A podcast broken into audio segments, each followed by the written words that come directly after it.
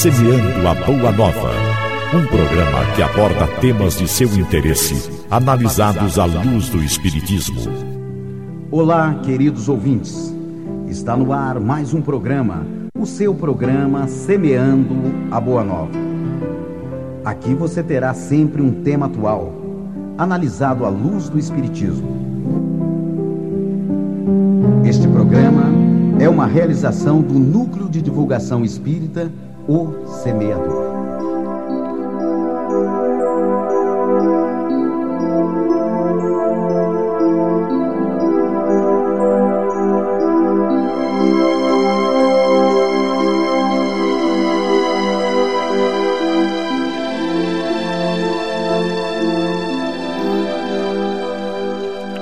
Amigo ouvinte, nossas saudações a você neste início de mais uma edição do programa Semeando a Boa Nova. Nosso programa, como você sabe, você que está acostumado a ouvir nossos programas todas as semanas, é um programa que analisa, que estuda circunstâncias da vida à luz da doutrina espírita.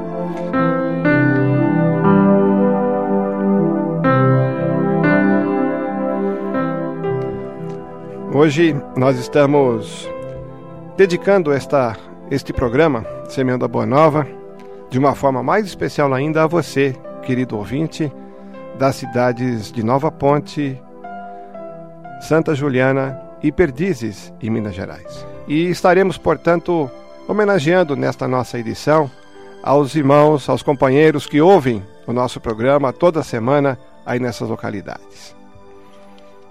O tema de hoje que será objeto do nosso estudo refere-se à caridade material e à caridade moral. Nós sabemos que este nosso assunto de hoje chama muito a atenção de todos nós, quando estamos normalmente diante de alguém que tem alguma necessidade, ou mesmo nas ruas, quando alguém nos para pedindo alguma coisa, nós sempre ficamos com aquela dúvida de como fazer e como proceder. E no programa de hoje, você poderá, junto conosco, analisar essa questão e saber como proceder à luz dos ensinamentos espíritas.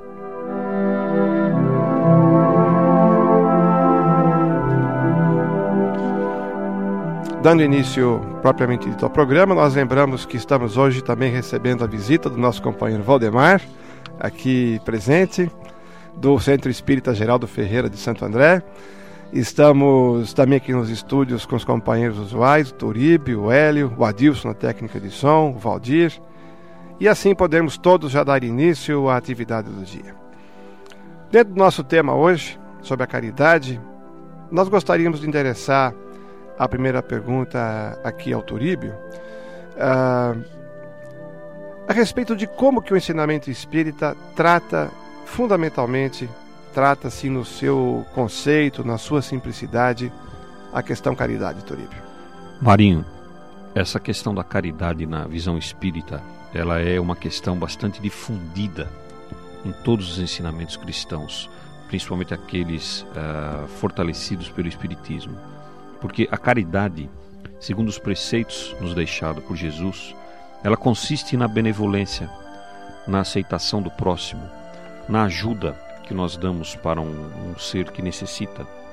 Então, a toda a base espiritual dos conceitos cristãos, ela a base se solidifica na questão da caridade. Mesmo porque nós não poderíamos entender a existência do espiritismo se não houvesse a caridade, porque a essência do espiritismo é a caridade. A essência do espiritismo é trazer à luz os preceitos da caridade, os preceitos de assistência por quê? Porque Cristo nos trouxe isso. O cristianismo é solidificado, ele se completa com a existência dos atos de assistência, dos atos de amor ao próximo, da ajuda que nós damos para alguém. Isso tanto no plano material quanto no plano moral, nas questões morais também. Não é verdade? Hélio, gostaria de complementar, Hélio? Mesmo porque também nós entendemos que o Espiritismo, por ser a terceira revelação, ele veio trazer justamente como a grande revelação: fora da caridade não há salvação, que é o preceito do, dos nossos ensinamentos, dos nossos todos os fundamentos espíritas. Porque nós sabemos que com Moisés, logo na primeira revelação que se considera feita por Moisés, foi o olho por olho, dente por dente. Quer dizer, uma, a humanidade da época, uma humanidade muito dura, uma humanidade assim muito ainda é, é muito ainda primitiva, né? Então tinha que ter uma lei forte, né? Então a lei de Moisés foi uma, uma lei forte do olho por olho, dente por dente. Em seguida veio Jesus e já pôde trazer uma mensagem mais suave, uma mensagem de amor e, e trouxe a mensagem que nós temos que amar ao próximo como a nós mesmos e a Deus sobre todas as coisas. E prometeu, Jesus prometeu que mandaria um consolador futuramente que ficaria conosco e nos ensinaria realmente o verdadeiro, nos traria a verdadeira, verdadeira mensagem, aquela que, que ficaria no coração dos homens e que seria a redenção da humanidade. E a mensagem que veio através através do Espírito da Verdade na ocasião em que foi codificado o Espiritismo foi fora da caridade não há salvação. Então hoje nós sabemos e encontramos por todos os meios, inclusive isso até até já comprovado pela própria ciência nos dias de hoje, porque a caridade, é, como disse o Turibe, ela é, envolve, ela é envolvente, ela é muito ampla. E, e nós encontramos, inclusive, a caridade, a caridade espiritual como sendo uma forma de iniciarmos a nossa evolução, sairmos realmente da, do, da animalidade, vamos dizer assim, né? sairmos do, daquele sentido, sentido puramente, puramente, é, como que se fala assim, puramente ah, que nós trocamos coisas, né? Umas coisas pelas outras, coisas materiais, é, quase que instintivas, né? Que nós vemos então o que a demonstrar que a pessoa, que o espírito começa a largar o instinto e começar, é, começa a entrar na idade da razão, é quando ele começa a ter uma preocupação realmente com os seus semelhantes. E, e assim, então, é onde nós vamos notando que o não veio para isso. Fora da caridade não há salvação. Hélio, me permita só complementar. O Marinho colocou agora há pouco uma situação em que mencionava a questão da caridade, etc. E você muito propriamente aprofundou essa questão na ligação do, das, dos preceitos cristãos. Eu queria que ele só lembrar um trechinho do livro Vidiato dos Apóstolos de Caibar Schutel, onde ele diz em três linhas a seguinte situação: A fraternidade no cristianismo era tudo. Foi devido a ela, a fraternidade, que o cristianismo, com o auxílio dos espíritos, lançou raízes e se estendeu um pouco, em pouco tempo por toda a parte. E nós podemos lembrar aqui também que o, o início dos princípios de caridade no cristianismo se deram com a Casa do Caminho, onde os apóstolos trabalhavam efetivamente nas questões de caridade. A demonstração pura de que a égide do, do, do cristianismo era o assistencialismo.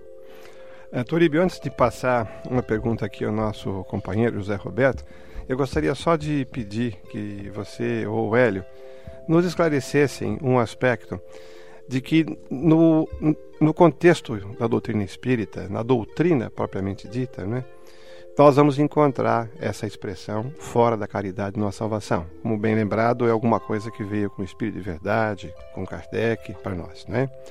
Agora, isto veio em contraposição a uma expressão que se usava na época de que fora da igreja não há salvação. Né? Você poderia explicar para nós por que, que na doutrina espírita, ao invés de se dizer fora da igreja não há salvação, a, a essência da doutrina é fora da caridade não há salvação? Qual que é a ideia que os espíritos procuraram passar quando se contrapuseram a essa questão da igreja?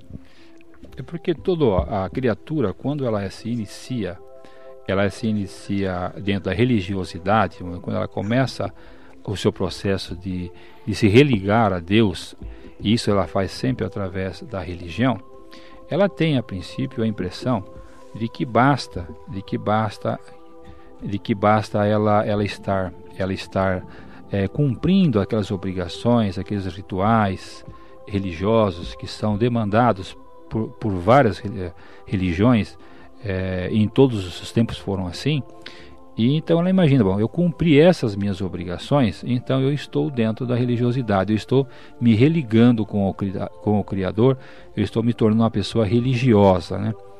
E, imagina que apenas com isso ela está realmente fazendo uma subida vibracional, ela está fazendo se, se aproximando realmente do Criador através da sua evolução individual.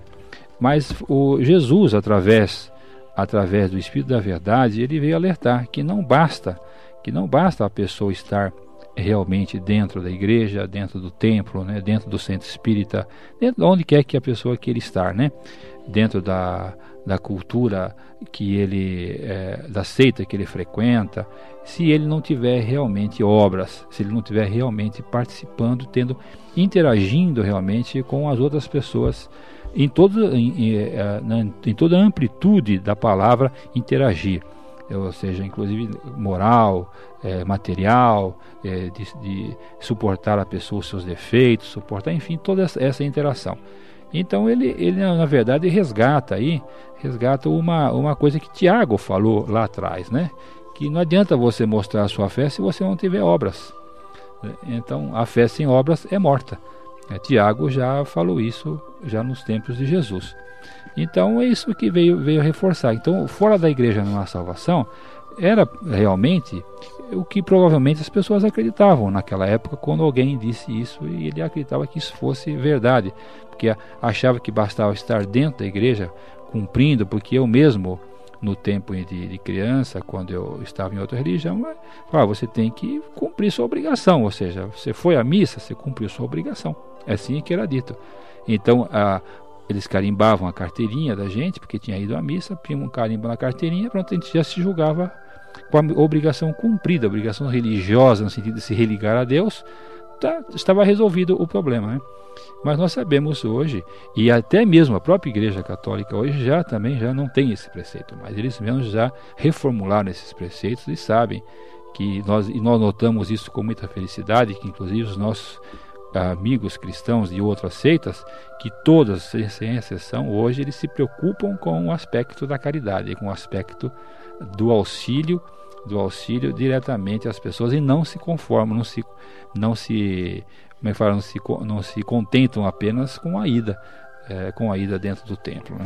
Interessante que eu queria aproveitar esse, essa colocação sua, para encaminhar uma pergunta aqui para o José Roberto a respeito da questão da caridade e da esmola. Né? A gente com frequência é deparado nas ruas, né? É, com situações, ainda mais quem vive na cidade grande e tal, é, é comum da gente parar num, num, vamos assim dizer, num cruzamento, num, num sinaleiro, num farol, né? E de repente uma, uma criança vem e pede alguma coisa, ou mesmo no interior, quando a gente está andando pela rua, a gente vê alguém lá que para a gente na rua, pede um dinheirinho, né? Então, uh, existe diferença, José Roberto, entre caridade e esmola? A gente poderia dizer que, basicamente, a grande diferença nessas situações seria do amor e da boa vontade. Quando você é confrontado por uma criança num semáforo, né? quando você está ali às, às pressas, querendo buscar o teu trabalho, a tua vida, e uma criança com nariz sujo, com roupa maltrapilha, né? vem te buscar ajuda, você, na verdade, muitas vezes entrega para se ver livre daquilo, ou para que ela não suje teu carro, ou não te deixe numa situação constrangedora com as pessoas que olham em volta e dizem: olha que sujeito, não deu dinheiro nenhum para aquela criança. Essa é a grande diferença básica entre a caridade e a esmola. A esmola, na grande maioria das vezes, infelizmente, é, a gente acaba oferecendo para se livrar de um outro ser humano completamente necessitado numa situação degradante, né? quando ele se humilha em busca de um dinheiro ou de uma situação de outro a quem ele não tem intimidade nenhuma. Então imagine a humilhação e a degradação do ser humano quando se defronta numa situação dessa. A caridade por si, baseada em tudo que o Turíbio estava dizendo, o nosso companheiro também, é aquela feita com todo o coração. É aquela em que você não espera o teu irmão chegar até você, você atravessa a rua e vai buscar a necessidade do teu irmão. Antes que ele tenha que se humilhar e se degradar, você vai vai oferecer o teu amor e a tua condição de ajuda. Isso seja em qualquer campo. Não precisa ser nas questões do dinheiro, né? mas nas questões da amizade, do ombro amigo, ou de uma nova possibilidade de alegria e de paz na vida daquela pessoa. Então eu poderia dizer que, basicamente, pelo que eu entendo dentro da doutrina de caridade e da esmola, é o nosso posicionamento em relação àquilo que Jesus nos pediu. Ama teu irmão como a ti mesmo. Quer dizer, não espera ele vir, não, você não gostaria de ter que se humilhar. Então não faça isso, não promova isso na vida do teu irmão. Zé Roberto, aproveitando essa explicação bastante feliz que você colocou, uh, eu queria fazer uma, uma pergunta em cima disso, né? Uh, tem pessoa que entende que quando nós damos 10 centavos, quando damos 50 centavos, nós estamos dando uma esmola, né? Quando a gente está dando um pouco mais de dinheiro, a gente está fazendo caridade, né? Caridade e esmola estão relacionados com o quanto a gente dá?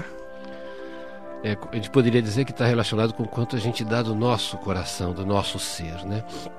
A gente lembra a história do óbolo da viúva, né? Que é uma parábola maravilhosa e que infelizmente ainda a gente vê de uma maneira, e quando eu digo infelizmente, eu digo assim de uma maneira triste, que muitos dos nossos companheiros espíritas ainda não recorrem ao, velho, ao Novo Testamento em busca de elucidações tão maravilhosas como essa. Né?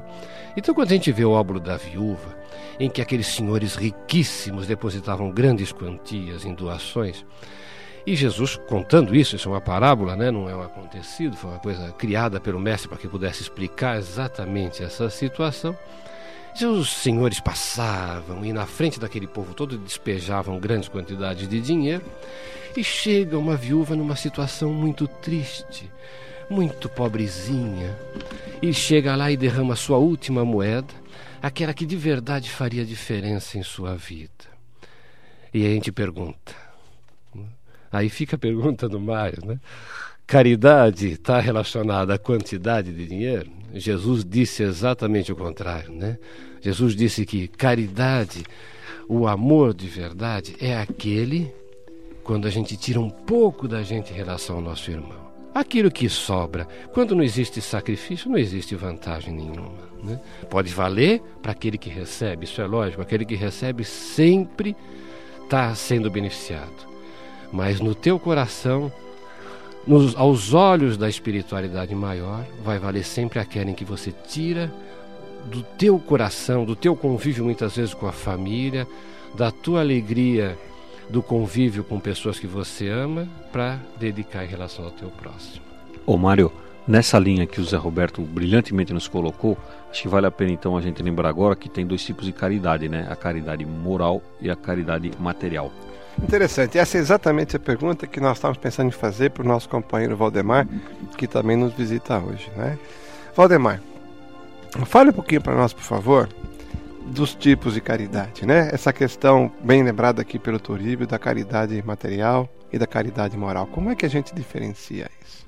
Valdemar, antes que você nos dê essa explicação, é, esmola também é alguma coisa que a gente acho que tem que eliminar também do nosso dicionário, né? Vamos vamos dar o sinônimo disso para caridade, né? Esmola parece que é alguma coisa que as pessoas quando falam dessa forma, elas não gostam, se sentem é, rebaixadas por causa disso, né? Acho que esmola é a caridade, né? É mais bom, é mais bonito. Bem que a gente gosta de receber a esmola de um sorriso de vez em quando, de um olhar de carinho, né? Jesus, quando aqui esteve, ele vivenciou aquilo que ensinava e buscou na base de tudo aquilo que ele nos deixou, o seu legado foi a lei da fraternidade universal. O seu trabalho no sentido de que nós amássemos a Deus acima de todas as coisas e ao próximo como nós mesmos, ele mostrava que a nossa origem é uma só. E tentava nos mostrar que sozinhos nós não chegaremos a lugar nenhum, nós temos que chegar juntos, nós temos que evoluir unidos, né? Então, a gente normalmente tem aquela noção, aquele sentido de que fazer a caridade é simplesmente pôr a mão no bolso e direcionar um conforto material. E às vezes a pessoa está chegando até nós em busca de um olhar ou de uma palavra carinhosa, de um ombro para encostar, né? É, ouvir alguma coisa de um irmão, de um amigo, elevar né, um pouco encontrar um pouco de esperança, um caminho de luz, um caminho de paz, que normalmente nada mais nós necessitamos, nada mais nós buscamos nessa existência do que ter um pouco de paz, um pouco de equilíbrio. E nós vamos nós que estamos envoltos com a doutrina dos espíritos, nós sabemos que a força está na fé cristã. Quer dizer, nós buscamos o que quando nós estamos na casa espírita? Nós recebemos as pessoas e procuramos levar até elas a palavra de conforto, um carinho, a força que vem do Mestre amado, de Jesus, e através daquele passe que nós transmitimos com muito amor, envolvendo a pessoa, para mim é um sentido de caridade. Quando nós mostramos um caminho, quando nós direcionamos alguém, nós também estamos realizando caridade. Então, nem sempre a gente encher a pessoa de confortos materiais, nós estamos propiciando a ela a verdadeira caridade, aquilo que ela necessita no momento. Essa é a caridade moral, Valdemar? Essa seria, poderia ser considerada a caridade eu moral? Eu considero sim, e eu acho que quando ela vem do fundo do coração, e principalmente seguindo a regra áurea, né? Faça aos outros aquilo que, gosta, aquilo que gostarias que fizessem por ti. É o princípio básico. Então, nem sempre nós temos nós temos lembrança de uma história de Bezerra de Menezes.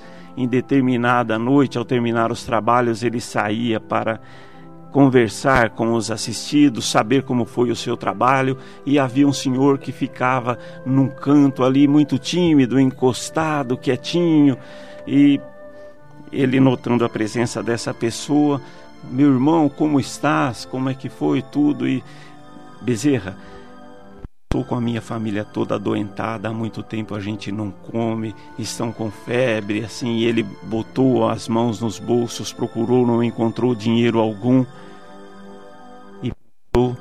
e transmitiu à pessoa: Você tem fé em Nossa Senhora, na Mãe Santíssima? Tenho sim.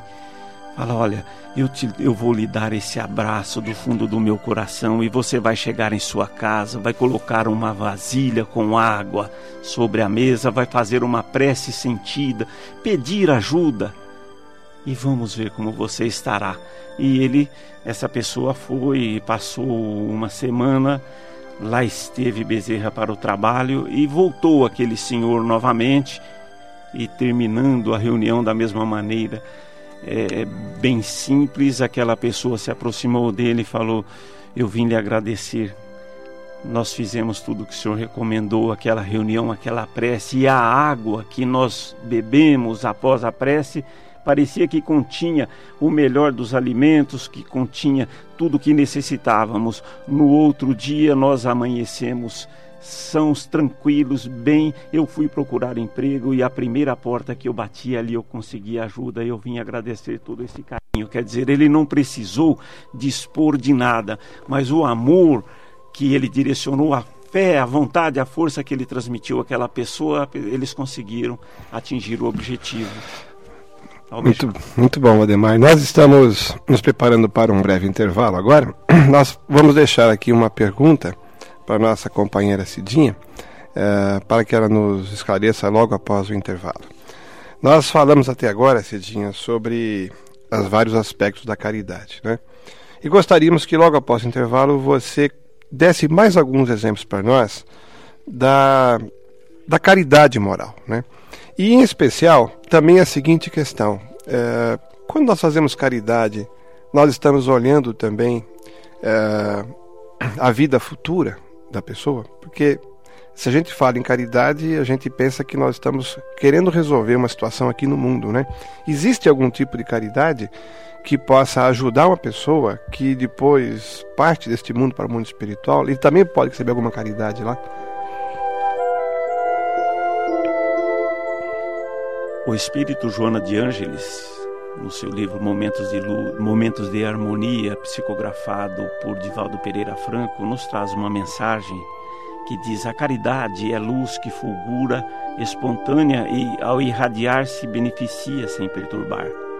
Recolhe a bênção dessa luz em favor de ti mesmo, não te afadigando desnecessariamente e tendo em mente que, ao desencarnares, o trabalho deve prosseguir quando então serás recordando, recordado como exemplo de bondade, envolto em carinho e saudade.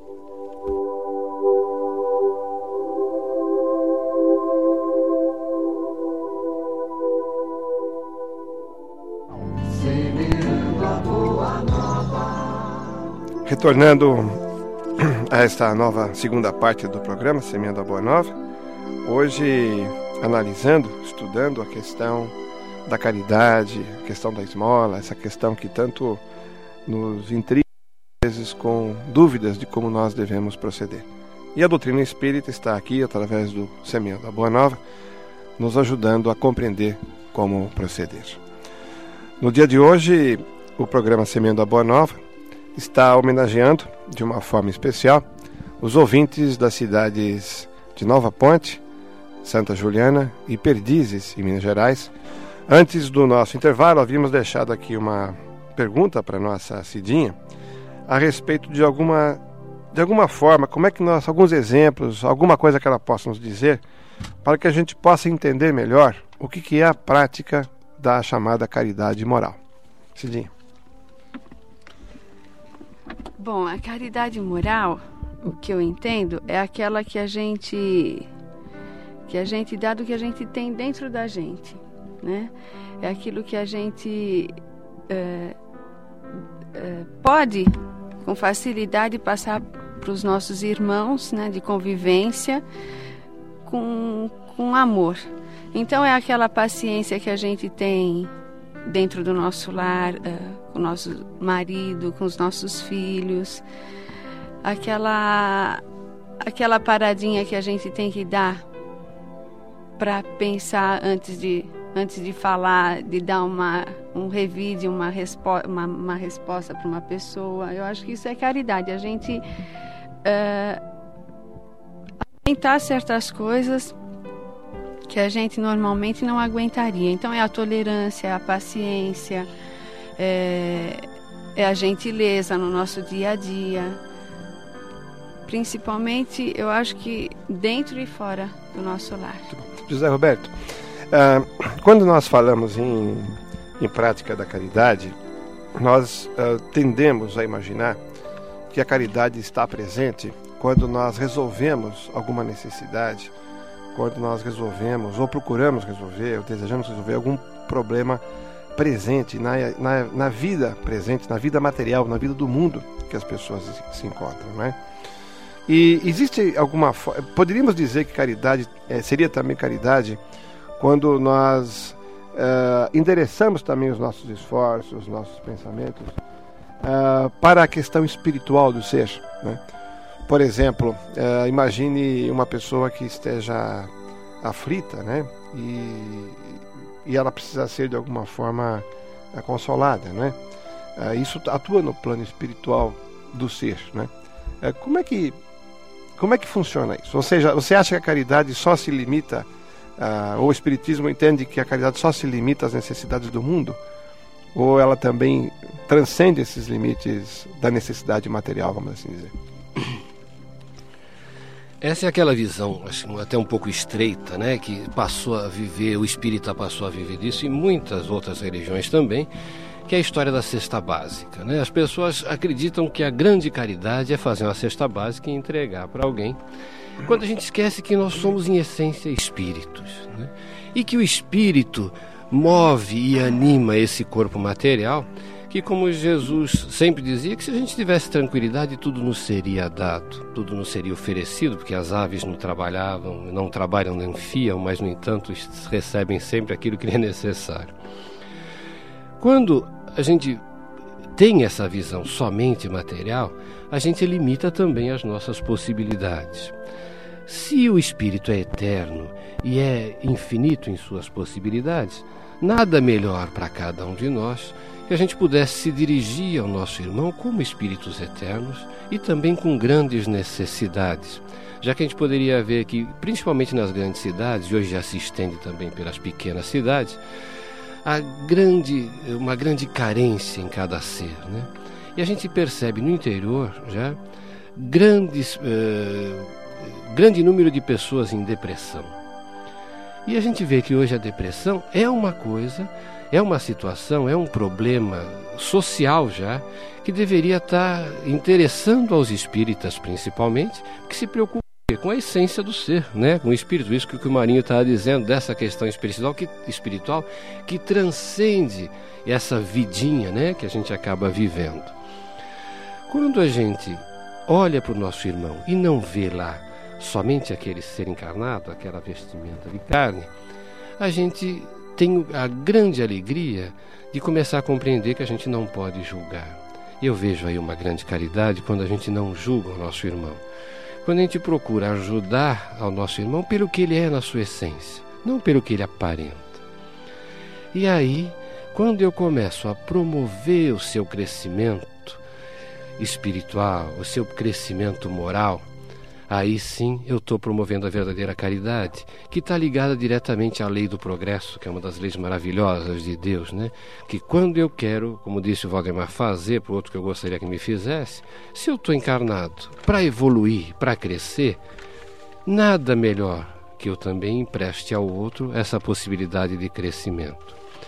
Quando a gente vê hoje, que é muito comum, desculpe, eu volto a falar da questão da depressão, Ex existem coisas extremamente tristes, né?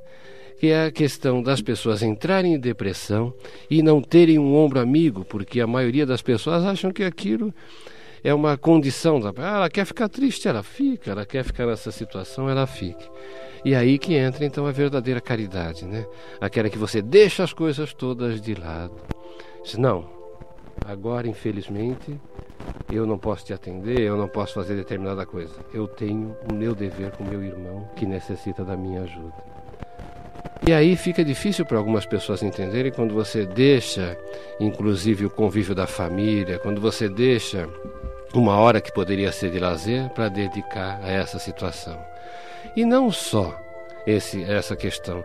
Veja quanta alegria você leva quando existe um nosso irmão numa situação de uma doença muito grave, impossibilitado até de buscar uma companhia, e você chegando, ele se ilumina e muda, né, todo o seu ser, porque ele precisava, ele não precisava de gente que lhe desse nada na boca de comer ou que lhe desse o banho.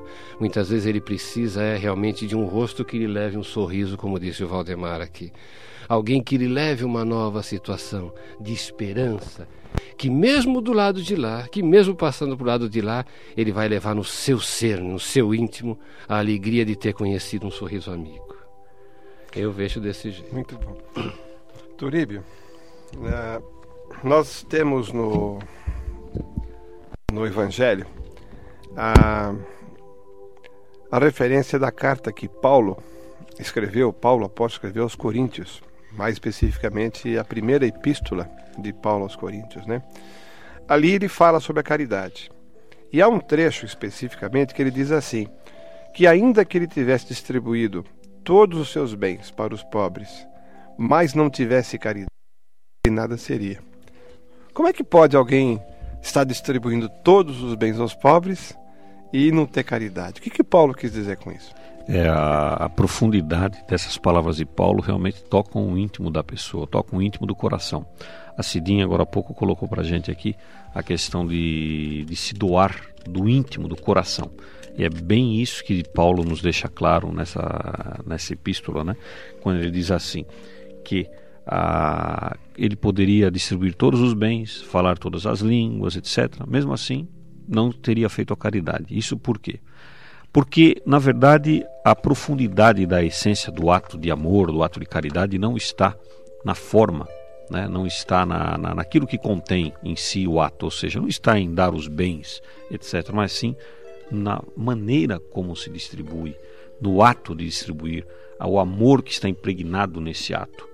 E você pode observar, Mário, que em todas as religiões existem atos de caridade. Aliás, existem três virtudes: a fé, a esperança e a caridade, que estão presentes em todas as religiões, em todos os conceitos religiosos. E Paulo nessa passagem, ele mostra claramente, nessa epístola, né, ele mostra claramente que a caridade é superior a todas as outras. Porque ele diz assim: quando você pega tudo que você tem e dá para os outros, quando você fala todas as línguas, ou seja, você se equipara a todos os, os homens do, encarnados no, no planeta, E se você não fizer isso do coração, de nada adiantou, de nada significou o teu ato. Então, o ato de caridade expressado por Paulo nessa epístola é muito mais profundo. Significa o quê? O homem se descobrir, se descobrir, o homem se encontrar com a divindade no momento em que ele pratica a ajuda, em que ele estende a mão. É isso que Paulo tentou relatar, não é isso, Valdemar? Mostrando o desprendimento. Se desprendendo, mostrando a, a, a que ele não está apegado a coisas pequenas, a coisas materiais. Interessante que, certa feita, conversando com o nosso querido amigo, né, hoje já no plano espiritual, uh, João Nunes Maia, famoso médium lá da cidade de Belo Horizonte, ele comentava que, no entender dele, deveria até haver algum problema de tradução no Evangelho. Né? Porque ele dizia o seguinte, que se nós substituíssemos nessa epístola aqui a palavra caridade pela palavra amor, daria mais sentido, né? Então veja como é que ficaria, por exemplo, ainda que eu falasse todas as línguas dos homens e mesmo a língua dos anjos, se não tivesse amor, nada seria, né? Ainda que eu desse uh, ou tivesse distribuído todos os meus bens aos pobres e não tivesse amor, nada seria, né? Ou seja, se a gente começa a perceber que o sentido da caridade, né, ela vai profundamente na questão da doação e, e, e do amor, né? E, Hélio, e, e quanto a, aos ensinamentos de Jesus, mais especificamente, como é que o Espiritismo uh, ensina, como é que o Espiritismo explica a forma que Jesus entendia a caridade? É, Mário, o, companheiros aqui da mesa, Jesus entendia a caridade justamente como a somatória de todas as virtudes e a somatória de todas as virtudes é o amor, né? como, como, como imaginava, imaginava o nosso companheiro João Nunes Maia. Porque o amor realmente ele, ele acaba sendo ele acaba sendo a verdadeira caridade. Nós vamos chegar lá.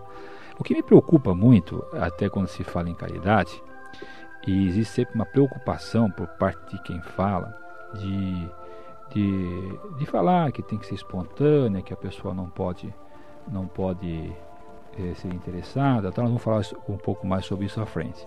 Mas temos que lembrar o seguinte, que no livro dos Espíritos, tem uma pergunta que até tentei localizar agora, não encontrei aqui, o Kardec faz uma pergunta, é, ele faz uma pergunta para, para o para o, para o Espírito da Verdade sobre, sobre isso. Tem pessoas que têm facilidade de fazer caridade. Faz isso com uma facilidade incrível, ele é naturalmente bom.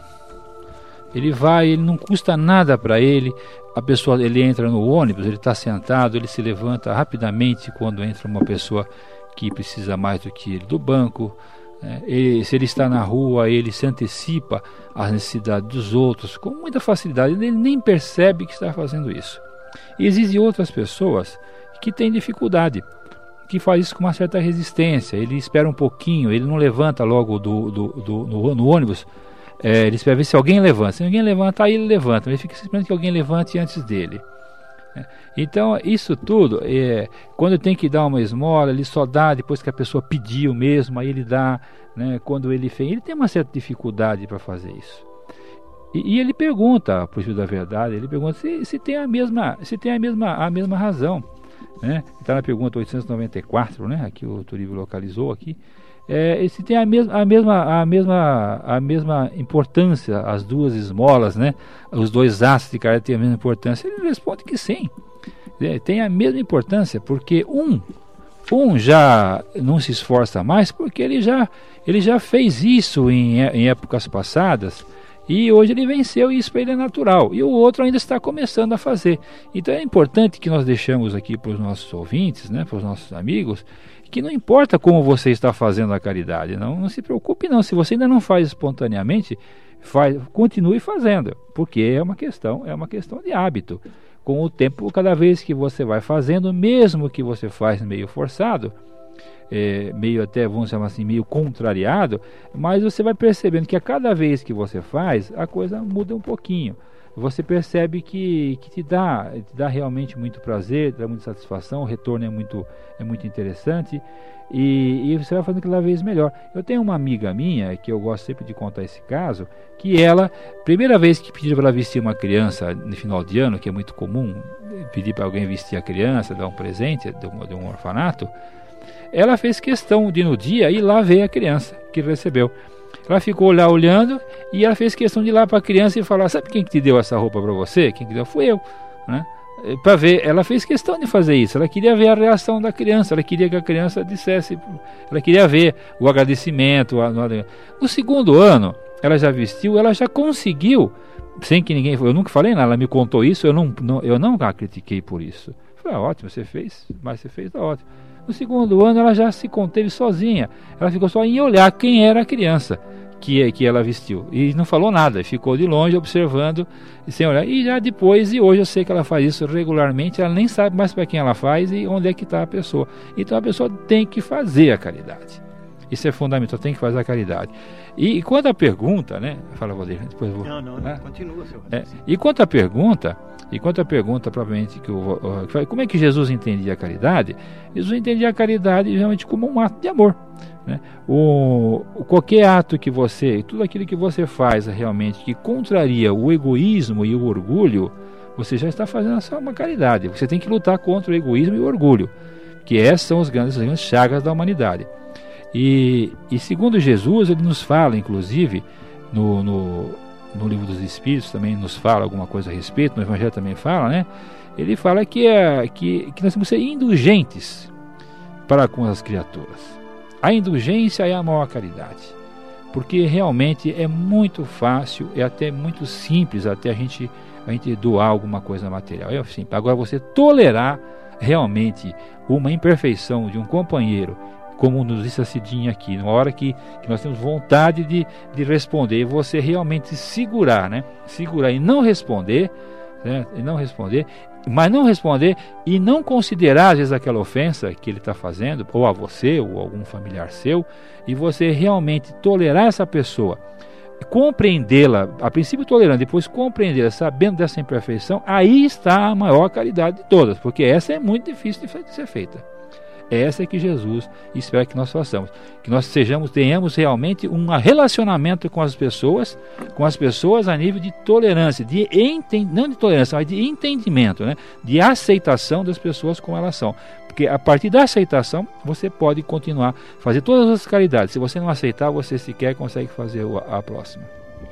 Eu passei ainda há pouco para a Cidinha, num, escrito num papel, é, uma mensagem que diz assim: a, a verdadeira caridade não é doar tudo o que sobra, é doar o que se tem.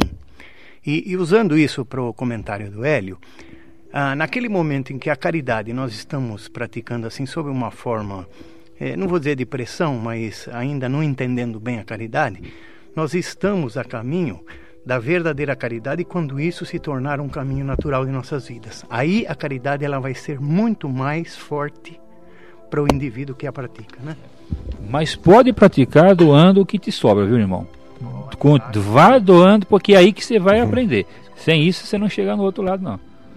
É, eu, eu, nessas considerações aí do Hélio e do, do Valdir, a gente compreende, é lógico, né, que você não poderia dizer, não, só tem valor aquilo que parte do teu sacrifício, então só valeria a pena aquilo que você está se sacrificando. É lógico que não.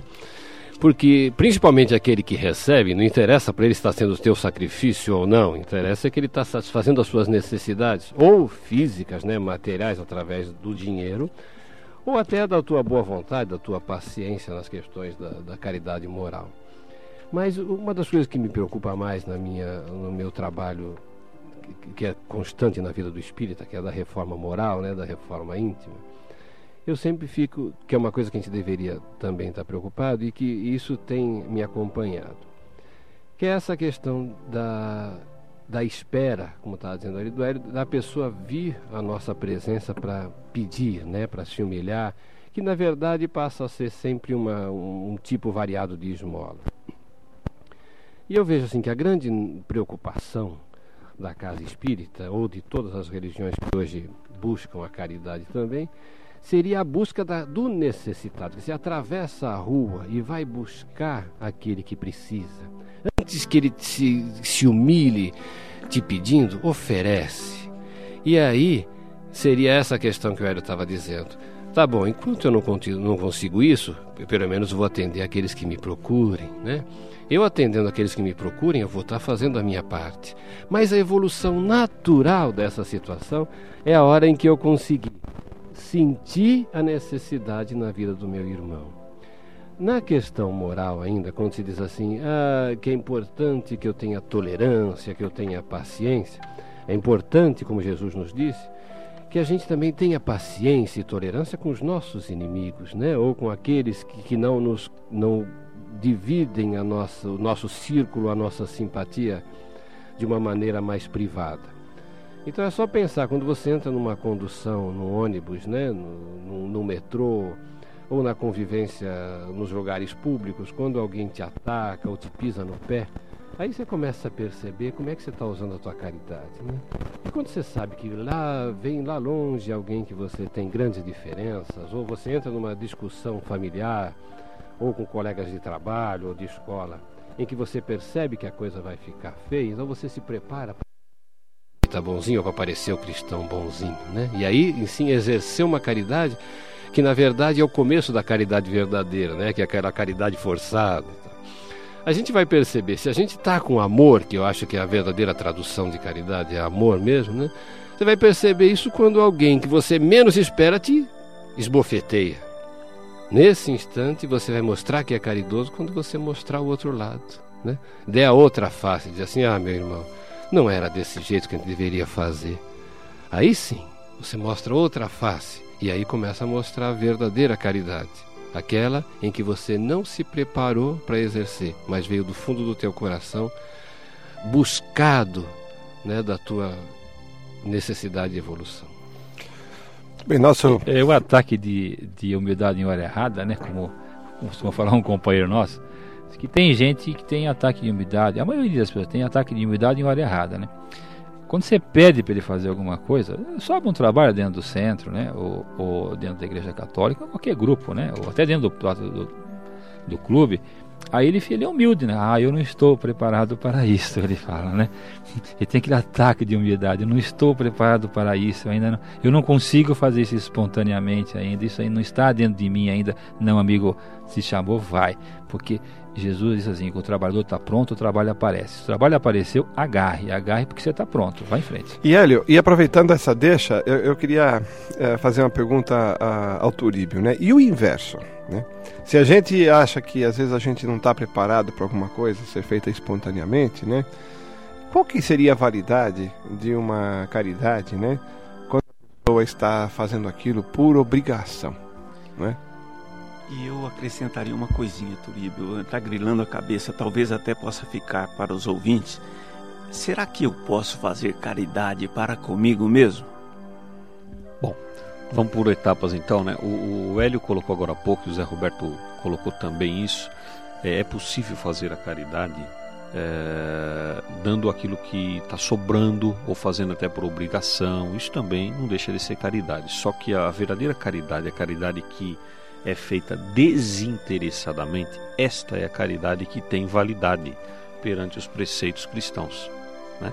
Essa caridade é aquela que marca, essa é aquela que carimba o nosso passaporte para uma vida espiritual melhor, para um plano espiritual mais evoluído. Essa caridade é que tem a, a, a efetividade. Porém, nós não podemos esquecer que nem sempre é possível começar fazendo esse tipo de caridade. Então, às vezes é necessário mesmo. O Hélio deu até o exemplo daquela senhora que dava a, cestinha de final de ano no orfanato e ela tinha necessidade de, no início ir lá e falar, olha, fui eu que te dei. Então no início talvez seja necessário fazer isso, para até para ir começando a preparar o espírito individual para isso, né? Agora observe que interessante, o Hélio também comentou na história dele que essa mesma senhora, depois de um certo tempo, o que, que ela fez? Ela já não tinha mais necessidade de dizer fui eu. Ela só fazia caridade espontaneamente, sem a necessidade de dizer que tinha sido ela. Isso responde, inclusive, a pergunta que o Valdemar colocou, que é a pessoa acabou melhorando a si mesmo. Ela acabou contribuindo com ela mesma.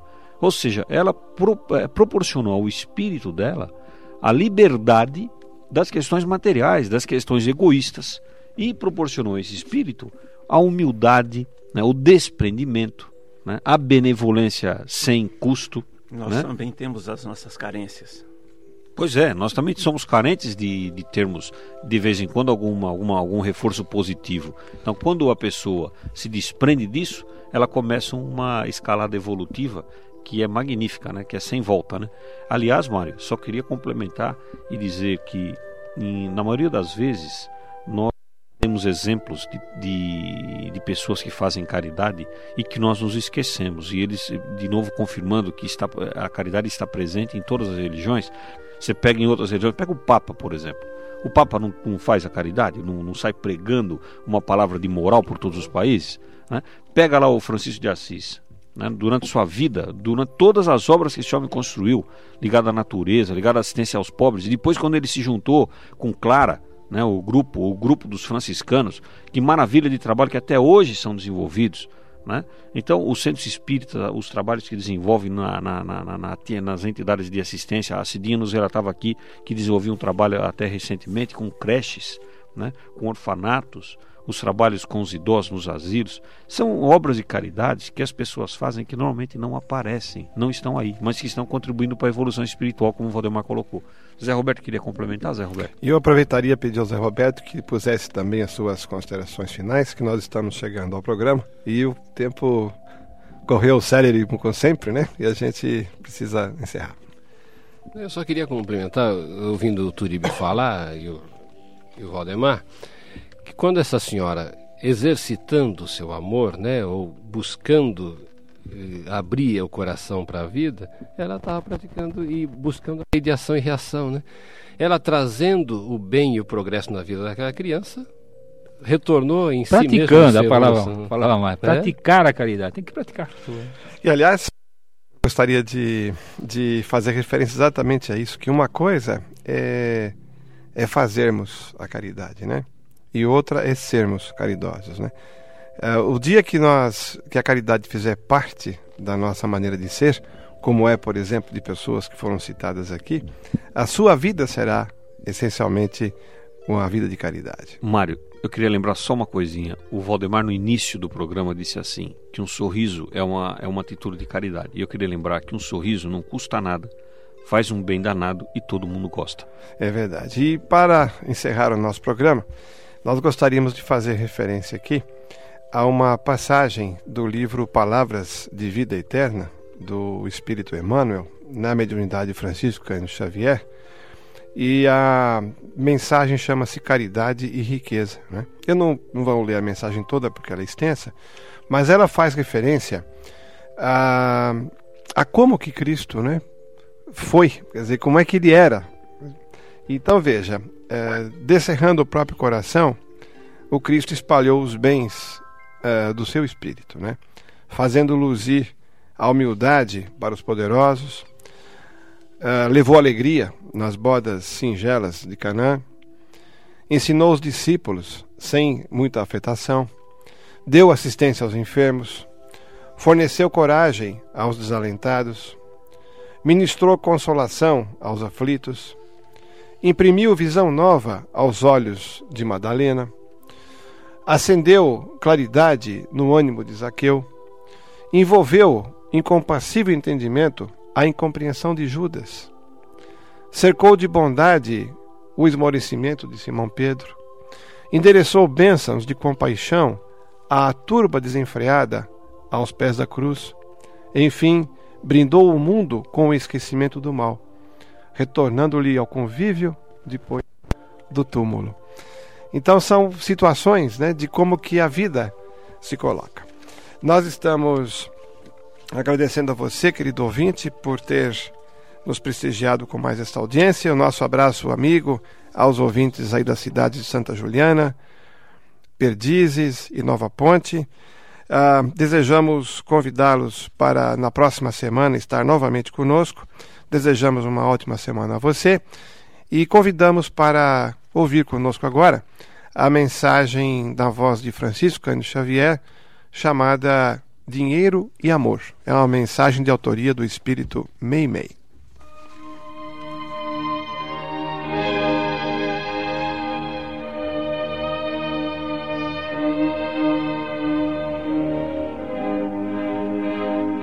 Dinheiro e amor. Diante do bem não pronuncies a palavra impossível. Certamente sofres a dificuldade dos que herdaram a luta por preço das menores aquisições. Ainda assim, lembra-te de que a virtude não reside no cofre. Onde encontrarias ouro puro a fazer-se pão na caçarola dos nossos irmãos menos felizes? Em que lugar surpreenderíeis frágil cobertor tecido de apólices para agasalhar a criança largada ao colo da noite? Entretanto, se o amor te faz lume no pensamento, arrebatarás a imundície a derradeira sobra da mesa, convertendo-a no caldo reconfortante para o enfermo esquecido e farás do pano pobre o abrigo providencial em favor de quem passa relegado à intempérie. Uma garganta de pérolas não emite pequenina frase consoladora e um crânio esculpido de pedras preciosas não deixa passar leve fio de ideação. Todavia, se o amor te palpita na alma, podes falar a palavra renovadora que exclui o poder das trevas e inspirar o trabalho que expresse o apoio e a esperança em favor de muita gente. Respeita a moeda, capaz de fazer o caminho das boas obras, mas não esperes pelo dinheiro a fim de ajudar. Hoje mesmo em casa, alguém te pede entendimento e carinho, e além do reduto doméstico, legiões de pessoas esperam-te as demonstrações de fraternidade e compreensão. Recorda que a fonte da caridade tem nascedouro em ti mesmo e não descreias da possibilidade de auxiliar.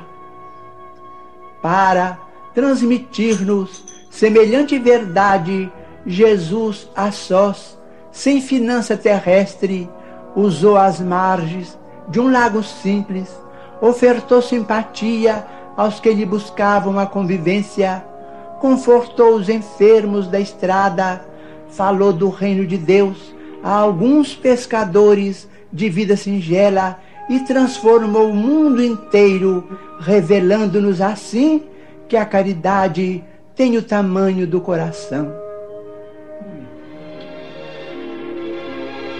Uma boa semana para você, ouvinte. Obrigado por você ter ficado conosco. Na próxima semana, neste mesmo horário, nos encontraremos novamente para analisar mais um tema de muita importância em sua vida. Uma boa semana para você, ouvinte. Semeando a boa nova.